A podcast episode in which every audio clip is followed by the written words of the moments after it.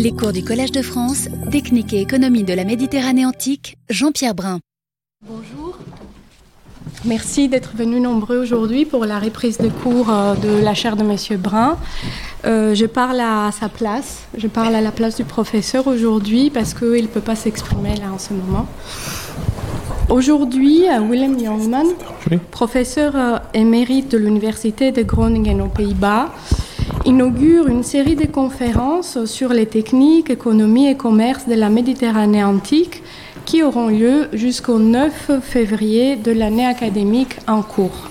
Vous trouverez le programme détaillé, les résumés, sur le site du Collège de France. Euh, William Youngman est reconnu pour sa grande contribution scientifique dans les domaines de l'économie antique. Il est à l'origine des projets comme Roman Biological Standard of Living, et participe activement à l'intégration des données d'archéologie de terrain dans la réflexion des historiens. Sa monographie The Economy and Society of Pompeii, parue en 1988 et rééditée depuis, fut pour les archéologues de terrain une incitation à mettre en perspective les données archéologiques et surtout à remettre en cause les conclusions historiques qu'on pensait pouvoir en tirer facilement. Il nous a fait part de ses réflexions en 2016, quand il fut professeur invité au Collège de France pour une série de quatre conférences sur la démographie à l'époque romaine et l'évolution des études sur l'économie antique. Aujourd'hui, sa conférence introduit une série de présentations et vise à cerner les contributions les plus récentes, conceptuelles et théoriques de l'histoire en tant que science sociale. Il intègre également son étude sur la santé physique des populations antiques ainsi que de leur prospérité matérielle. La révolution industrielle a inévitablement provoqué une rupture avec le passé et marque une nouvelle ère dans la société humaine qui n'admire plus autant ses ancêtres romains. Ceci peut s'expliquer par le besoin des modernes de se montrer supérieurs de leur modèle économique et social, surtout par leurs propres inventions technologiques. De quelle manière donc peut-on étudier l'économie de l'Empire romain, le plus grand empire du monde prémoderne? C'est une question qu'on va aborder. Le développement croissant des données archéologiques, souvent issues de nouvelles méthodes de recherche appliquées et des sciences dites exactes, engendre par ailleurs un fort potentiel d'analyse globale et synthétique. L'archéologie est la seule branche de l'histoire ancienne dont la documentation s'accroît significativement. On commence à reconstituer des séries de faits qui manquaient jusqu'à présent pour éclairer tel ou tel aspect des civilisations antiques, en particulier sur l'évolution technique et économique du monde gréco-romain.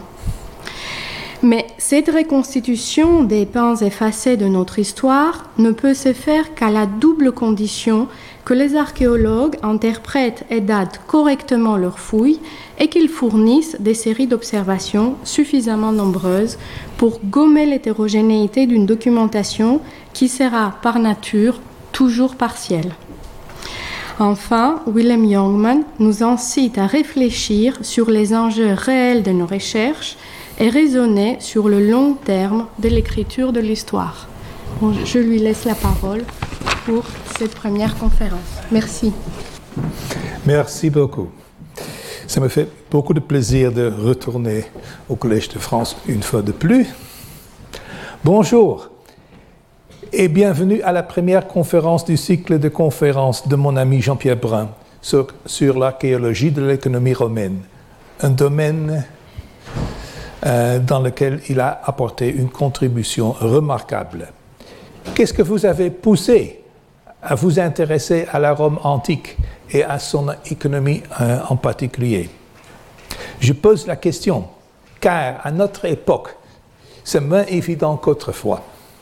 L'admiration de la Renaissance pour la Rome antique était profonde, ce qui n'est pas étonnant pour une époque où seulement 35 euh, 000 personnes vivaient dans les ruines de la ville de Rome, qui avait autrefois abrité au moins un million d'habitants, voire plus.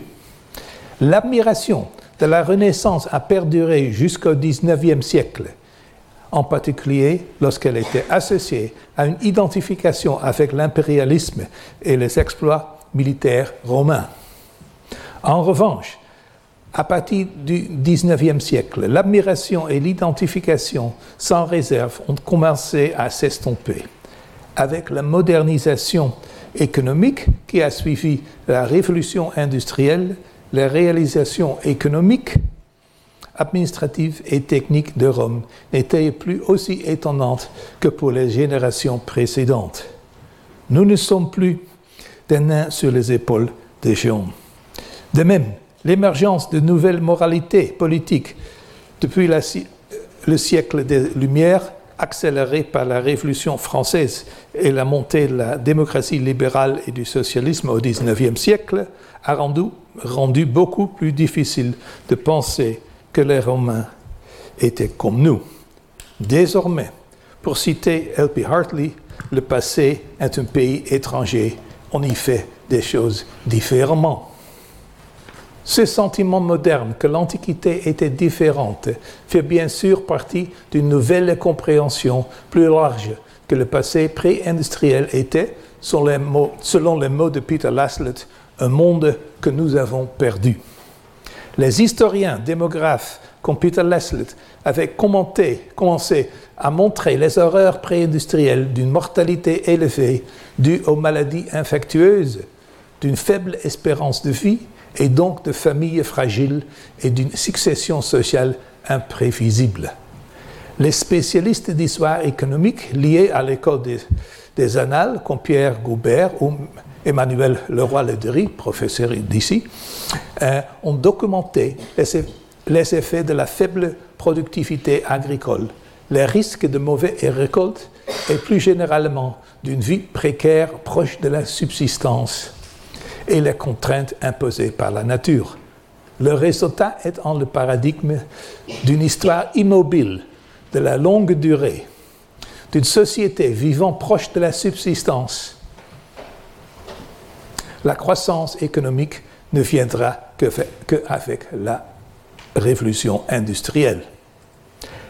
La logique économique, économique qui sous-tend ce scénario pessimiste est un modèle simple avec un facteur de production fixe, la terre, et un facteur variable, le travail. Dans une société essentiellement agricole, sans évolution technologique, la croissance démographique modifie la proportion entre les facteurs de production que sont la terre et le travail. Un tel déplacement, le long de ce que l'on appelle en sciences économiques la la fonction de production entraîne une baisse de la productivité marginale du travail et donc une baisse des revenus du travail. C'est-à-dire, si, si l'on ajoute plus de main-d'œuvre agricole à la même superficie de terre, la production augmentera, mais pas dans la même production. Chaque travailleur produira moins qu'auparavant la pression démographique fait baisser le niveau de vie de la masse de la population. Il s'agit de la version moderne du scénario malthusien classique, et seuls les contrôles positifs malthusiens, tels que les famines ou les épidémies, pourraient en fait inverser cette tendance à la baisse du niveau de vie sous la pression démographique. Ainsi, l'histoire pré-industrielle a souvent été marquée par l'altérance de périodes de forte pression démographique et de pauvreté généralisée pour de nombreuses personnes, ainsi que de loyers plus élevés pour les propriétaires de terres, qui sont rares, suivi d'un déclin démographique catastrophique, d'une amélioration des revenus du travail et d'une baisse des loyers. Ainsi, l'histoire économique de la population n'est pas seulement une histoire de la répartition fonctionnelle des revenus entre le travail et la terre et le capital, mais aussi de la répartition sociale des revenus. Ici, vous pouvez voir que le niveau de vie, n'était pas toujours le même, et même qu'il y a fait beaucoup de déclin. Cependant, il est parfois possible d'échapper à Malthus. Les Pays-Bas, comme vous euh, pouvez voir ici, du XVIIe et XVIIIe siècle et un peu plus tard l'Angleterre, ont atteint non seulement des densités de population et des taux d'urbanisation élevés, mais aussi des revenus per capita bien supérieurs au niveau de subsistance. Dans ces cas, les mêmes quantités de terre, de travail et de capital avaient commencé à produire davantage. La productivité totale des facteurs avait augmenté parce que la fonction de production elle-même s'était déplacée. En bref, la République néerlandaise euh, surtout, et plus tard l'Angleterre, ont connu une véritable croissance économique. Il était donc possible d'échapper à Malthus du moins dans une certaine mesure, et même avant la révolution industrielle.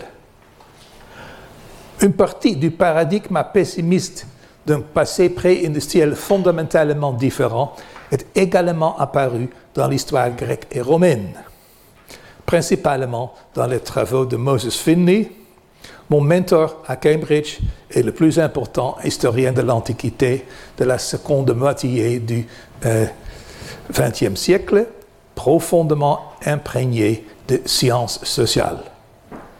Finley appréciait que l'Antiquité classique était en effet une société très différente de notre société moderne. Il a fait valoir que le niveau de vie des Grecs et des Romains était et restait faible et que, dans le cas des Romains, la richesse qui existait, évidemment, était celle d'une petite élite qui profitait de l'impérialisme et de l'exploitation des travailleurs pauvres. Le commerce et la fabrication, dans son, avis, étaient à petite échelle et largement destinés à la consommation locale. L'argent jouait un rôle mineur, il y avait peu ou pas de progrès technologique et l'État ne s'intéressait pas à l'économie au-delà de la collecte des impôts son explication n'était pas tant économique que culturelle. Le système de valeurs de l'élite l'empêchait d'investir et de participer au commerce et à la fabrication. Les secteurs de l'économie qui allaient être le moteur du développement économique médiéval et du début de l'ère moderne. Il n'était pas non plus intéressé par les améliorations technologiques. Selon Finley, la comptabilité romaine était insuffisante pour déterminer si une entreprise était vraiment rentable. De même, l'État n'avait pas de politique économique autre que la politique fiscale consistant à collecter suffisamment d'impôts pour couvrir ses dépenses, principalement pour l'armée, la cour impériale et la bureaucratie. La monnaie était frappée pour payer les dépenses de l'État plutôt que pour garantir une masse monétaire suffisante pour l'économie. Lorsqu'un inventeur présenta un jour à l'empereur Tibère son invention du verre incassable, l'empereur demanda si quelqu'un d'autre connaissait son invention. Lorsque l'inventeur a répondu par la négative, l'empereur l'a fait tuer prétendument pour protéger les emplois les emplois des verriers. Ce qui fait défaut, selon Finley, c'est le concept de rationalité économique. D'un point de vue méthodologique, il implique qu'il s'agit d'une économie qui n'est pas régie par la logique du marché et que par conséquent la théorie économique moderne est un outil d'analyse inapproprié. Il s'agissait de ce que l'anthropologue comme Carl Polanyi appelle une économie intégrée, une embedded economy, où les décisions économiques étaient régies par les normes et, les et des valeurs sociales. En conséquence, même les historiens des sciences sociales novateurs comme Moses Finley se sont démarqués de la tendance dominante de l'histoire économique de l'époque qui conceptualisait de plus les, les théories économiques précisément modernes et souvent avec une analyse statistique de grands ensembles de données quantitatives. Les historiens de l'Antiquité avaient ainsi pris un virage que les a conduits à, un isolement intellectuel étouffant. Les spécialistes de l'histoire économique moderne ne prenaient plus particulièrement au sérieux les historiens de l'économie antique, ce qui était d'autant plus grave à une époque où l'intérêt pour l'Antiquité était de toute façon en déclin. Cela a permis aux historiens des périodes ultérieures de commencer le récit de l'histoire européenne, au plus tôt en l'an 1000, ignorant la crise dramatique qui a suivi la chute de l'Empire romain et dont les observateurs de la Renaissance avaient été si conscients. L'isolement conceptuel de l'histoire économique romaine n'était cependant pas son seul problème. L'absence de validation empirique pour corroborer le récit pessimiste des performances économiques romaines était au moins aussi importante. Dans les années, années 70 et 80, la plupart d'entre nous, moi y compris, partaient du principe que l'économie romaine était effectivement un échec et que tout ce qu'il nous restait à faire était de trouver des explications à cet échec. Finley avait cherché des explications culturelles, tandis qu'à l'inverse, et en utilisant, en utilisant la théorie économique, moi-même j'ai attiré l'attention sur l'effet étouffant d'une forte pression démographique et sa conséquence, une faible productivité du travail et de faibles revenus du travail. Dans tous les deux cas, pauvreté et partout. Ce, ce que chacun de nous euh, a fait, c'est étudier les performances économiques réelles avant de chercher des applications. Nous avons été impressionnés par la pauvreté des pays sous-développement modernes, dont le niveau de vie était souvent très proche de la subsistance, et nous avons supposé que le monde romain était quelque peu similaire.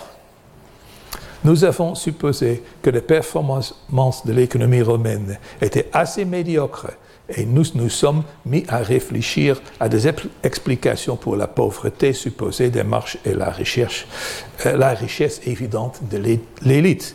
Cependant, le niveau de vie était-il aussi bas que nous le pensions?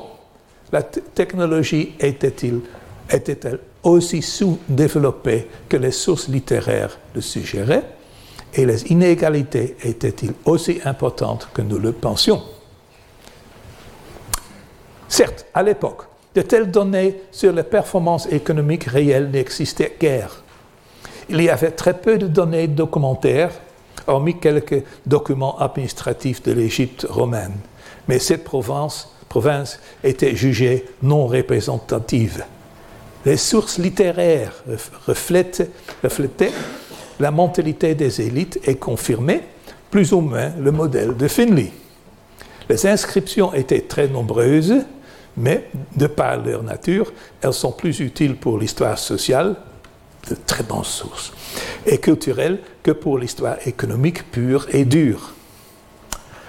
L'archéologie aurait pu fournir les preuves tangibles de l'échelle et de la sophistication de l'économie, mais à l'époque, seules les premières données utiles commençaient à émerger avec la photographie aérienne de Roger Agache et Kenneth St. Joseph, le South Etruria Survey de la British School at Rome ou la fouille modèle de la Villa Sette Finestre d'Andrea Carandini, conçue pour répondre aux grandes questions d'histoire économique et sociale.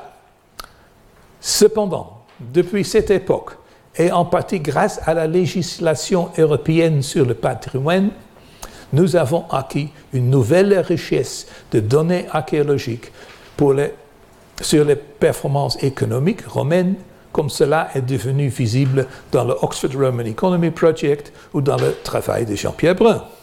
Cela reflète le passage d'une archéologie de données rares à une archéologie de données abondantes. En bref, nous avons commencé à disposer de données concrètes sur la réalité de la vie romaine et nous avons donc également également dû imaginer de nouvelles méthodologies pour utiliser ces données abondantes. C'est pourquoi je souhaite maintenant brosser un tableau provisoire de l'économie et de la société romaine en me fondant sur les deux principes qui ont guidé mes propres recherches presque depuis le début. La théorie économique comme principal outil d'analyse et l'analyse essentiellement quantitative des plus grands ensembles de données archéologiques disponibles. Alors, dans quelle mesure l'économie romaine était-elle prospère? Quelle était la prospérité des Romains de l'Antiquité? Il est évident que l'économie romaine était loin d'être aussi prospère que nos, économies modernes. Mais ce n'est pas surprenant. Mais à quel point les Romains de l'Antiquité étaient-ils moins prospères? Certes, les Romains n'étaient pas aussi riches que nous.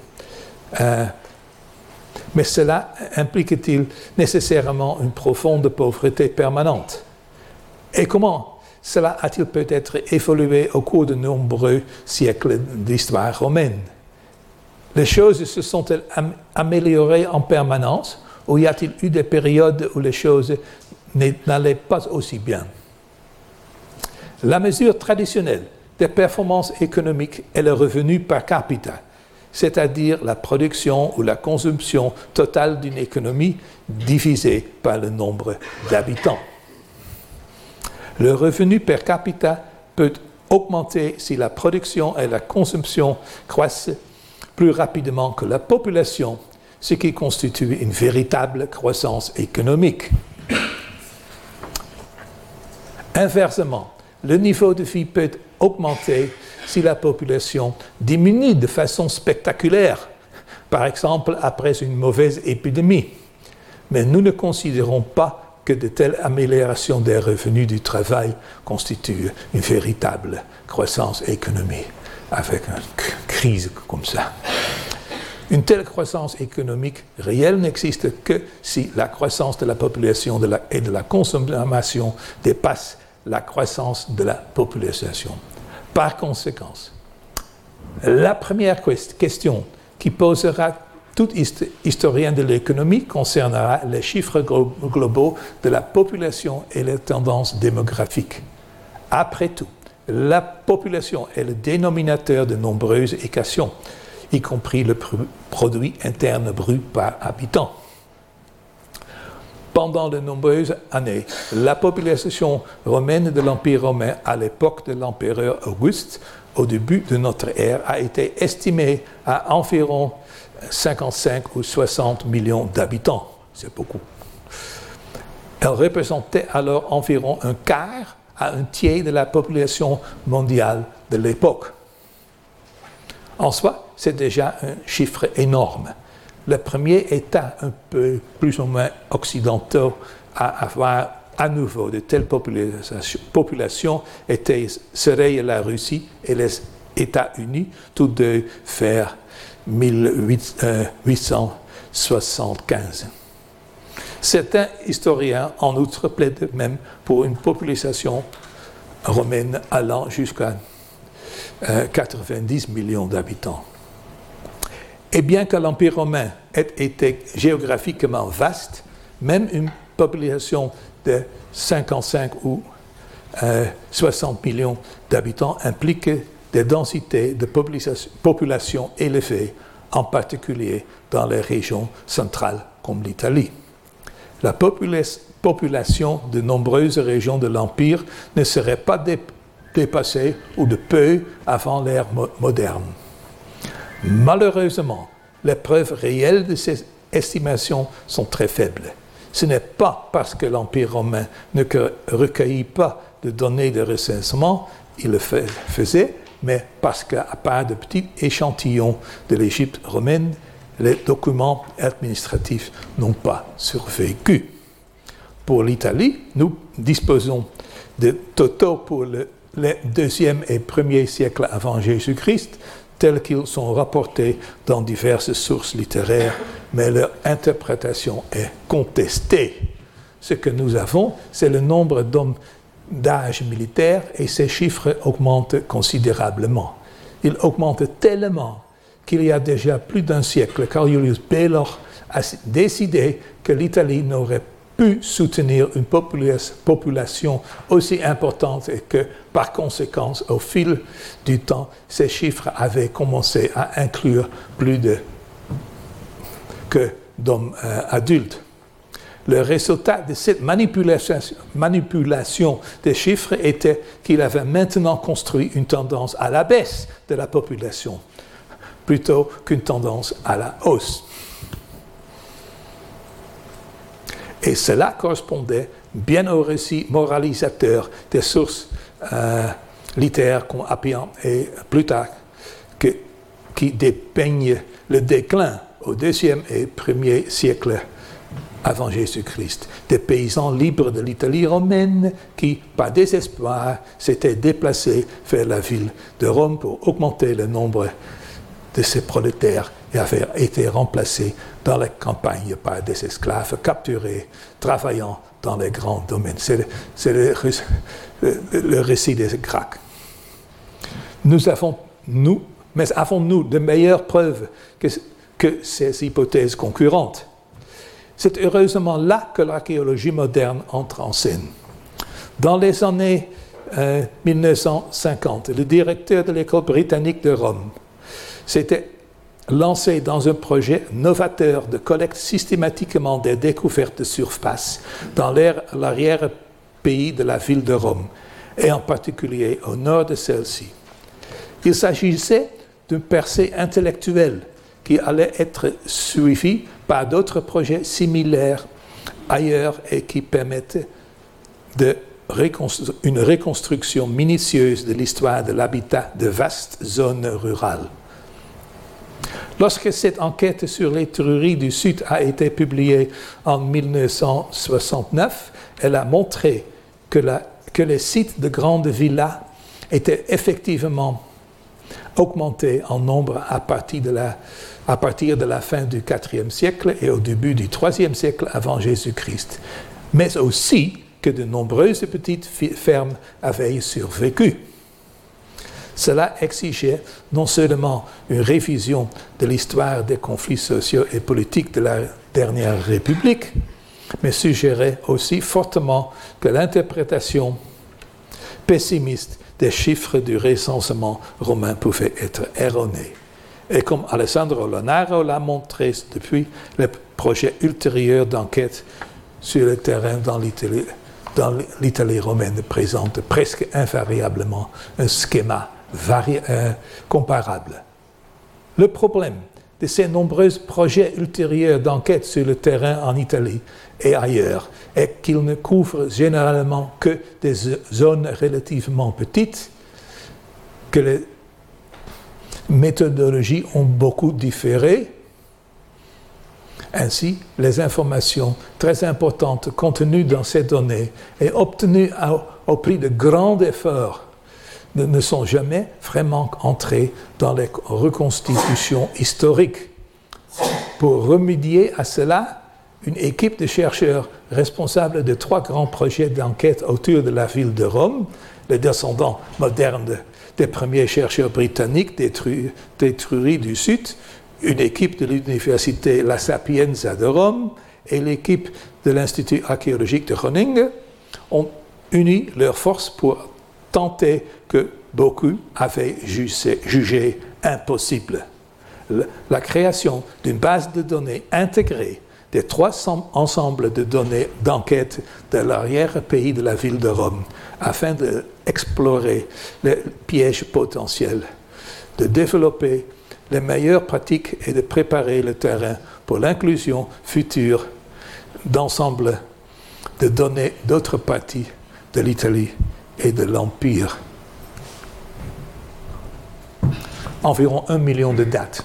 La première étape a été euh, menée à bien et comme le montre la diapositive suivante, la région a effectivement contenu des augmentations si importantes du nombre de sites qu'il est difficile de les concilier avec la révision de la baisse des données réelles et du recensement par Ceci le total et les trois.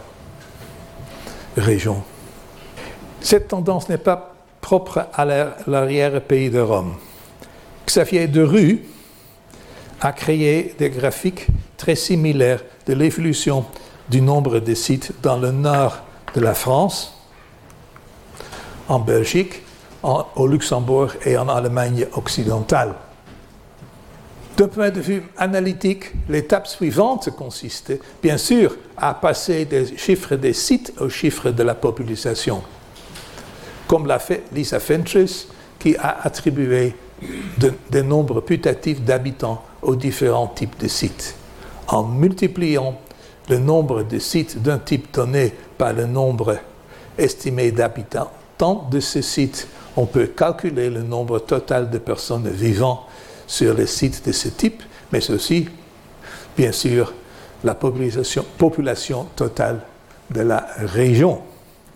Ce graphique, composé par mon ancien étudiant Niels Wauda, montre les estimations de population combinées pour les régions de l'arrière-pays romain en haut à gauche, plus les estimations pour les trois régions d'enquête distinctes. Deux points attirent notre, attention. Le premier est bien sûr la similitude entre ces graphiques, hormis les différentes évidences de chronologie. En fait, un schéma similaire peut être observé presque partout ailleurs en, Italie, mais aussi, dans une certaine mesure, dans les provinces.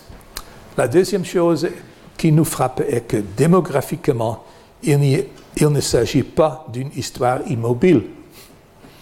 Il y a eu une croissance massive de la population à partir de la fin du IVe ou du début du IIIe siècle avant Jésus-Christ, et un déclin spectaculaire après le deuxième siècle de notre ère.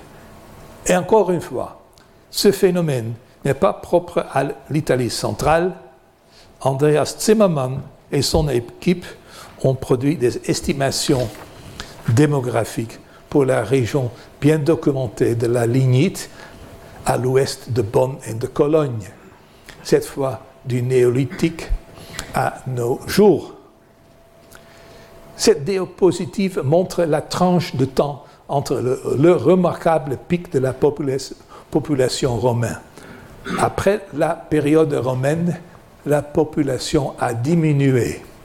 Les champs ont été abandonnés et la forêt a repris le dessus, une fois de plus. Le déclin et la chute ne pouvaient pas être plus grands. Depuis, les niveaux de population élevés de la période romaine sont allés de pair avec les niveaux d'urbanisation extraordinaires qui ne seront souvent pas dépassés avant la révolution industrielle. Au premier siècle de notre ère, la ville de Rome comptait environ un million d'habitants, un chiffre qui ne sera égalé en Europe que par Londres vers 1800. De plus, Rome n'était pas la seule grande ville de l'Empire. Pour le début, c'est volubilis à Maroc. Pour le début de l'Empire, Jack Hansen a estimé que les huit plus grandes villes, comptant au moins, au moins 120 000 habitants chacune, avait une population commune de 2,6 millions de personnes. Ainsi, non seulement le taux d'urbanisation romain était bien plus élevé que plus tard, mais peut-être que quelques 10% de sa population vivait dans des villes de plus de 20 000 habitants, bénéficiant d'un mode de vie économique, social et culturel pleinement urbain. En conclusion, nous pouvons donc dire que l'économie romaine a sans aucun doute dû trouver une réponse à la pression démographique. La question est de savoir si cela a eu le résultat malthusien déprimant de la baisse de la productivité du travail et donc des revenus du travail et de l'augmentation des loyers, ou si l'économie romaine a réussi à échapper à Malthus, comme l'Angleterre et les Pays-Bas le feront au début de la période romaine. Les données traditionnelles sur le niveau de vie des gens ordinaires sont bien sûr celles des salaires, mais malheureusement nous n'avons que peu pour l'Antiquité. Pour la période républicaine, nous disposons, d'une série de prix d'esclaves tirés d'inscriptions de manumission de Delphes, qui peuvent servir d'approximation et qui suggèrent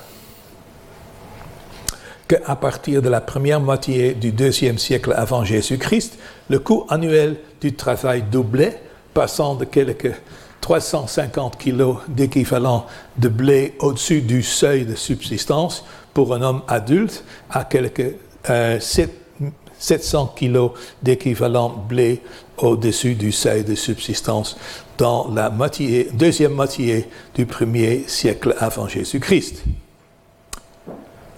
Pour l'Égypte romaine, nous disposons de données réelles sur les salaires réels, habilement rassemblés par Kyle Harper.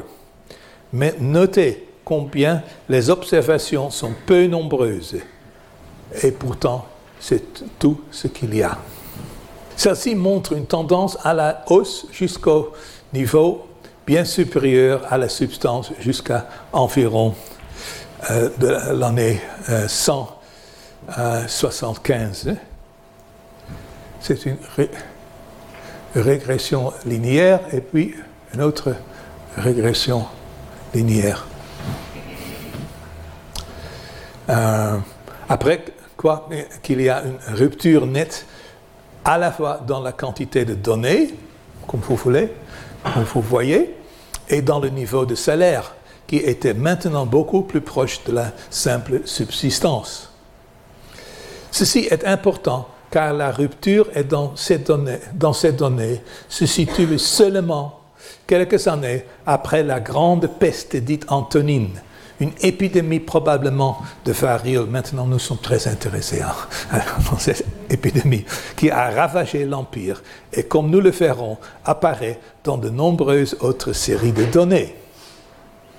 Le dernier point de données est celui du revenu du travail reconstitué par Bob Allen sur la base de l'édit sur les prix maximum de l'empereur Dioclétien datant de 300 et cette, étoile projetée sur les euh, dates sur euh, l'Europe prémoderne.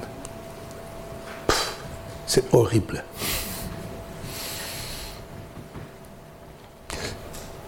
Les salaires étaient effectivement tombés si bas que le ratio de bien-être, c'est-à-dire le ratio entre les salaires et la subsistance, était tombé, tombé à un niveau proche de la subsistance. Subsistance, et oui. Confirmant la tendance montrée par les données salarières égyptiennes. Malheureusement, c'est tout que nous avons comme données sur les salaires. Et ce n'est évidemment pas grand-chose, même s'il y a un schéma assez intéressant qui suggère que la pression démographique n'a pas fait baisser les salaires, au contraire. C'est une corrélation positive. Mais peut-être devrions-nous aussi chercher ailleurs des données sur le niveau de vie. Le revenu per capita est, après tout, une mesure très étroite qui est devenue si importante qu'à l'époque moderne, il est facile d'obtenir, des données à, à son sujet, car c'est ce qui est taxé. Le défi, par conséquent, pourrait bien être de trouver d'autres mesures du niveau de vie qui soient à la fois plus facilement disponibles et peut-être aussi plus pertinentes. Comme nous le verrons, l'archéologie peut nous aider. Heureusement, nous disposons effectivement de données alternatives, et en particulier de modèles de consommation tels que révélés par l'archéologie pour montrer ce que les gens faisaient réellement de leurs revenus. lorsque vous êtes pauvre, vous ne, vous ne pouvez vous permettre qu'une alimentation de subsistance, mais lorsque vos revenus augmentent, vous pouvez dépenser ce revenu supplémentaire pour acheter, par exemple, plus de viande. High Income Elasticity. Par exemple, ce graphique montre la distribution chronologique des assemblages d'eau d'animaux provenant de Rome et d'Italie en tant qu'indicateur de la consommation de viande et de la prospérité. Une partie de la tendance est évidemment due à la croissance démographique, mais il est aussi clair que la consommation par capita a également dû augmenter. C'est une croissance dramatique et un déclin aussi dramatique. Nous avons aussi des dates pour les provinces. Ce qu'il faut ajouter à ces graphiques, c'est que dans les périodes centrales de la prospérité romaine, non seulement on consommait plus d'animaux, mais ces animaux étaient aussi considérablement plus gros que les périodes précédentes ou ultérieures. Il y avait plus de viande sur les eaux. Les bœufs romains étaient beaucoup plus grands, les vaches étaient beaucoup plus grands, mais aussi les poules. Cette tendance globale d'une meilleure alimentation se reflète également dans des données plus locales sur d'autres aliments, comme les travaux de Mark Maltby sur le poulet en Grande-Bretagne romaine, l'analyse d'Erika Rowan sur un égout à, à Herculaneum, la consommation d'amphores et donc de vin dans l'arrière-pays de Rome. Une fois notre date, et bien d'autres endroits. D'après ce que nous pouvons dire à partir des données actuelles, l'alimentation à l'époque romaine était plus variée et plus attrayante qu'avant ou après, reflétant, je dirais, le niveau de vie plus élevé. Cependant, il reste d'importantes possibilités de recherche, à la fois par l'archéologie scientifique et par l'agrégation des travaux existants. Un niveau de vie plus élevé se manifeste également dans la qualité et la quantité des biens matériels que les équipements de, cuisine, les meubles, même dans les provinces éloignées, ou la qualité des maisons elles-mêmes. Enfin, la tendance ne se manifeste pas seulement dans la consommation privée, mais aussi dans la consommation publique. Les villes romaines étaient bien pourvues en équipements tels que les rues pavées, des bains publics, comme à Rome, avec une bibliothèque, euh, des temples, des théâtres et des amphithéâtres, des marchés, des aqueducs pour l'approvisionnement en eau dans un environnement souvent aride ou des installations portuaires bien construite. Pour la navigation à longue distance. Tout cela était en partie payé par l'empereur et l'État, mais aussi par les bienfaiteurs de l'élite. Dans la ville de Rome, l'État fournissait gratuitement des céréales à la grande majorité des citoyens adultes de sexe masculin. Au cours du deuxième siècle après Jésus-Christ, une distribution similaire, mais cette fois financière, était assurée dans la ville d'Italie et dans quelques autres euh, les alimenta. Les bienfaiteurs privés de l'élite faisaient don de repas publics festifs ou de bâtiments publics. Ce graphique, tiré d'un article de mon élève Fritz Heinrich représente la construction de bâtiments publics en Italie au fil du temps et témoigne de la volonté de l'élite de contribuer à la culture civique. De même, les élites locales finançaient les jeux de gladiateurs en dehors de la ville de Rome et comme mon élève Eric Timmermans a démontré dans sa thèse de licence, ces jeux ont connu un fort déclin précisément à la fin du deuxième siècle de notre ère, au moment de la construction de bâtiments publics, s'est également arrêté brusquement. Enfin, comme un autre euh, élève Ayan Zeiderhoek, dans son livre sur les bienfaiteurs en Italie mineure, a montré là aussi le vent tournait fin, la fin du deuxième siècle après Jésus-Christ. En bref, l'élite n'était plus disposée à financer certaines composantes essentielles de la culture civique romaine. Cependant, si l'on se souvient des graphiques sur les performances économiques, on constate qu'elles ont également connu un déclin assez marqué à partir de cette période précise. Il ne s'agit donc peut-être pas seulement d'un changement d'attitude à l'égard de la culture civique, mais aussi d'un déclin des possibilités économiques.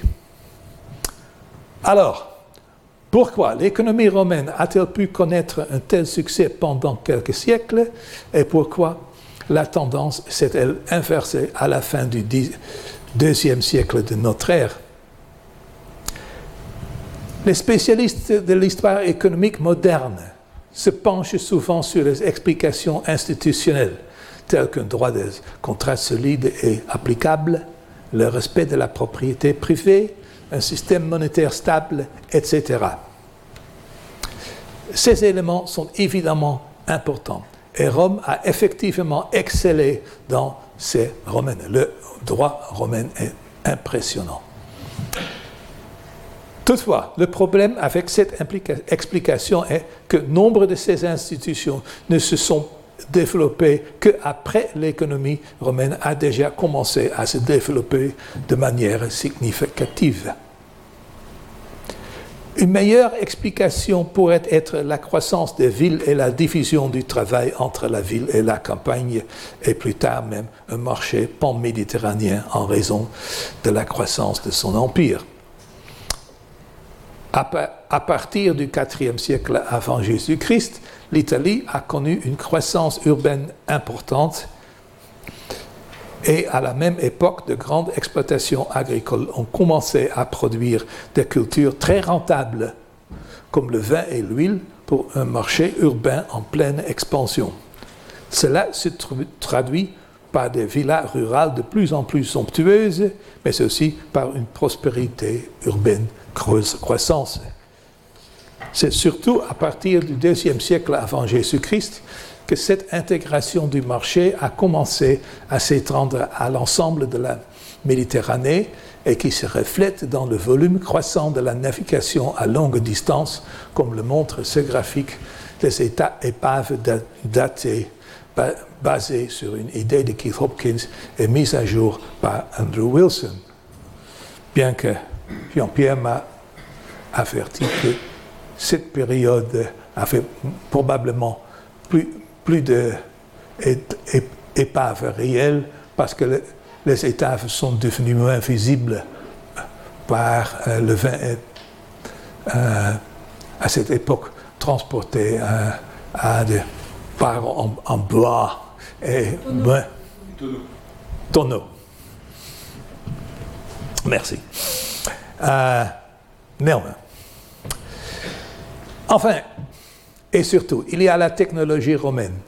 Les bâtiments romains subsistants témoignent des capacités d'ingénierie romaine, mais il y, a, il, en va de même pour l'ingénierie minière ou hydraulique, y compris, comme nous le savons maintenant grâce à Jean-Pierre Brun, un grand nombre de moulins à eau.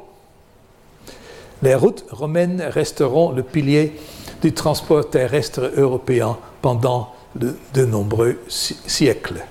Les armées romaines partaient au combat très bien équipées, avec des ingénieurs spécialisés, des soins médicaux, et elles étaient bien entraînées, bien payées et bien gérées. Alors, comment tout cela a-t-il pu prendre fin? Comme Elio Locascio et Richard Duncan Jones, entre autres, l'ont soutenu, de manière convaincante, je pense que la récession avait beaucoup à, voir avec ce qu'on appelle la peste des Antoniens euh, de Fariol et qui a ravagé l'Empire à partir de, euh, l'an 165 après Jésus-Christ. Nous en avons des descriptions dans les travaux du médecin antique gallien et dans les méditations stoïciennes de Marc Aurèle, l'empereur de l'époque. La peste a tué peut-être 10% de la population de l'Empire, mais elle a aussi profondément perturbé le tissu social. Fait intéressant, et tout comme probablement dans le cas de la peste de Justinien au VIe siècle, comme l'ont récemment démontré Michael McCormick et d'autres, ou de la peste noire du XIVe siècle, comme l'a soutenu Bruce Campbell, elle semble avoir été précédée d'une détérioration rapide du climat, comme le montre ce graphique des cernes d'arbres. Le milieu du deuxième siècle semble marquer la fin de la période romaine dite chaude. Certes, tout le monde n'est pas aussi convaincu de ce scénario que moi, mais la bonne nouvelle est que l'archéologie scientifique produit de plus en plus de données solides pour montrer si j'ai raison ou non. Si l'on compare l'histoire romaine à celle bien mieux connue du XIVe siècle, on constate toutefois une différence majeure. Les données médiévales montrent que la population et le niveau de vie sont négativement corrélés. Avant la peste noire, la pression démographique a fait éroder les revenus du travail, mais après la peste noire, les revenus du travail ont augmenté et les loyers ont diminué. C'est une corrélation négative. Cependant, dans le cas des Romains, les tendances de la population et du niveau de vie semblent avoir été positivement corrélées. Même lorsque la population a augmenté à la fin de la période républicaine et au début de la période impériale, le niveau de vie a également augmenté. À l'inverse, à la fin de l'Antiquité, alors que scénario malthusien prévoyait que le déclin de la population devait entraîner une hausse du, du niveau de vie des masses, c'est le contraire qui, qui s'est produit. Par conséquent, le cas romain semble être celui d'une croissance économique réelle suivie d'un déclin, déclin économique réel. En bref, il y a eu des déplacements de la fonction de production elle-même plutôt que de simples déplacements le long de la fonction de production. Cela invite à discuter du contexte social et politique. Comme je l'ai dit précédemment, pendant le ou les deux siècles qui ont précédé et suivi le début de l'ère romaine, les Romains étaient des citoyens et non des sujets. Cela leur donnait droit aux avantages liés à cette citoyenneté, à un bon gouvernement et à une culture civique paternaliste les relations sociales avaient commencé à changer, en particulier à la fin du deuxième siècle après Jésus-Christ, lorsque, comme l'a montré si également, élégamment Peter Garnsey, il y a un demi-siècle, les distinctions et les inégalités sociales furent de plus en plus consacrées par la roi.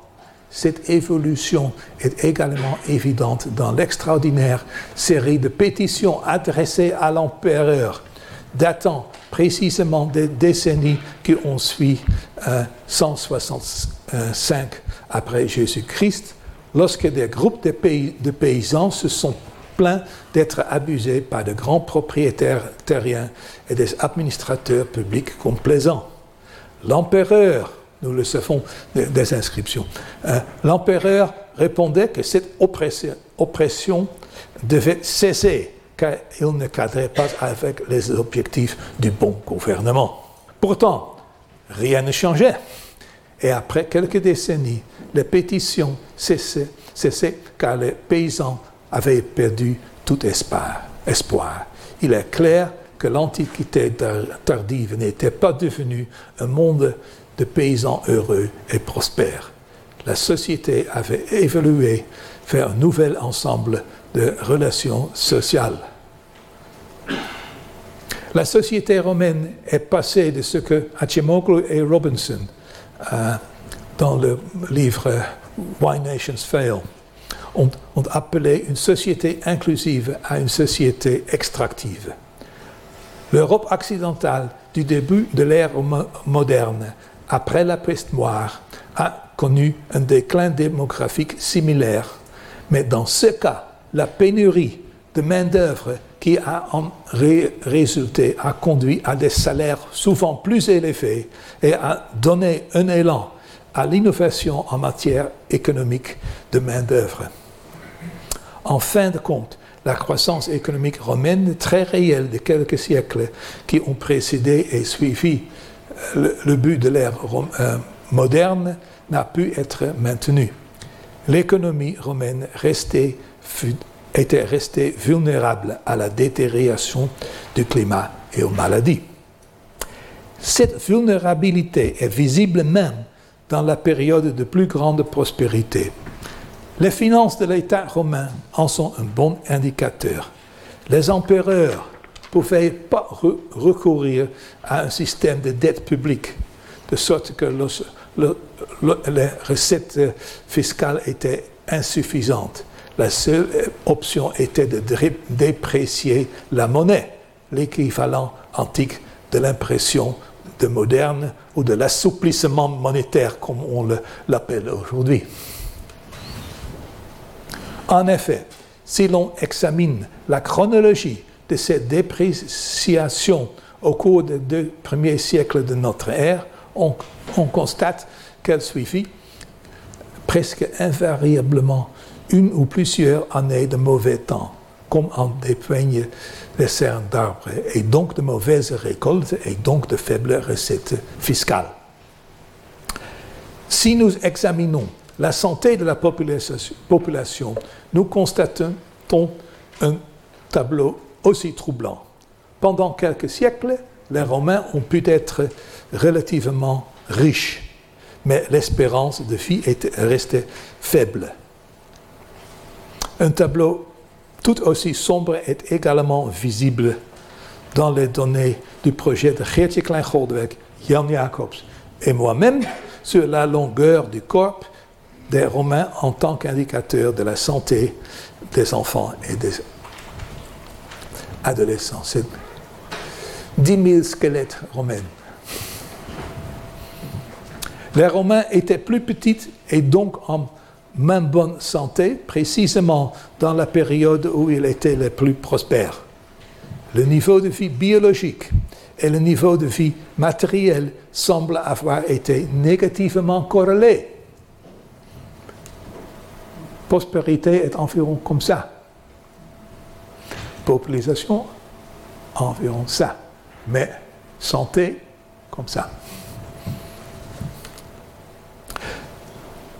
Notre hypothèse est que cela était le produit de maladies infectieuses qui elles-mêmes étaient le résultat de forte densité de population, de taux d'urbanisation élevé et de voyage et de connectivité sans précédent et bien sûr d'une compréhension physiologique inadéquate. C'est l'autre gens qui sont responsables pour, votre infection. Ils l'ont donc bien cherché dans les années normales, mais aussi lorsque l'Empire a commencé à connaître une série d'épidémies mortelles à commencer par la peste des Antonins. Même si le modèle malthusien n'explique pas l'évolution du niveau de vie matériel, comme nous avons vu, il s'applique à l'histoire de la santé et des maladies des Romains. Sur le fond, je voudrais donc conclure que l'ancien paradigme d'une société fondamentale stable où la plupart des gens vivaient à un niveau proche de la subsistance et où il n'y avait aucune croissance économique réelle est refutée par le volume de nouvelles données qui sont maintenant disponibles. Pendant quelques siècles, la population de l'Empire romain a connu une croissance énorme, suivie d'un déclin démographique tout aussi euh, spectaculaire. Et contrairement à la plupart des pays du début de l'ère moderne, la croissance démographique s'est accompagnée d'une croissance encore plus forte de la production et de la consommation, et donc d'une véritable croissance économique qui a généré un niveau de vie remarquablement élevé, du moins par rapport aux normes de la société pré-industrielle, mais qui a malheureusement été suivi d'un déclin économique réel et dramatique. Sur le plan méthodologique, je tiens à réaffirmer que l'analyse économique moderne fournit le meilleur cadre conceptuel pour la reconstruction et permet de situer le monde romain à une place de choix bien méritée dans le grand récit de l'histoire mondiale.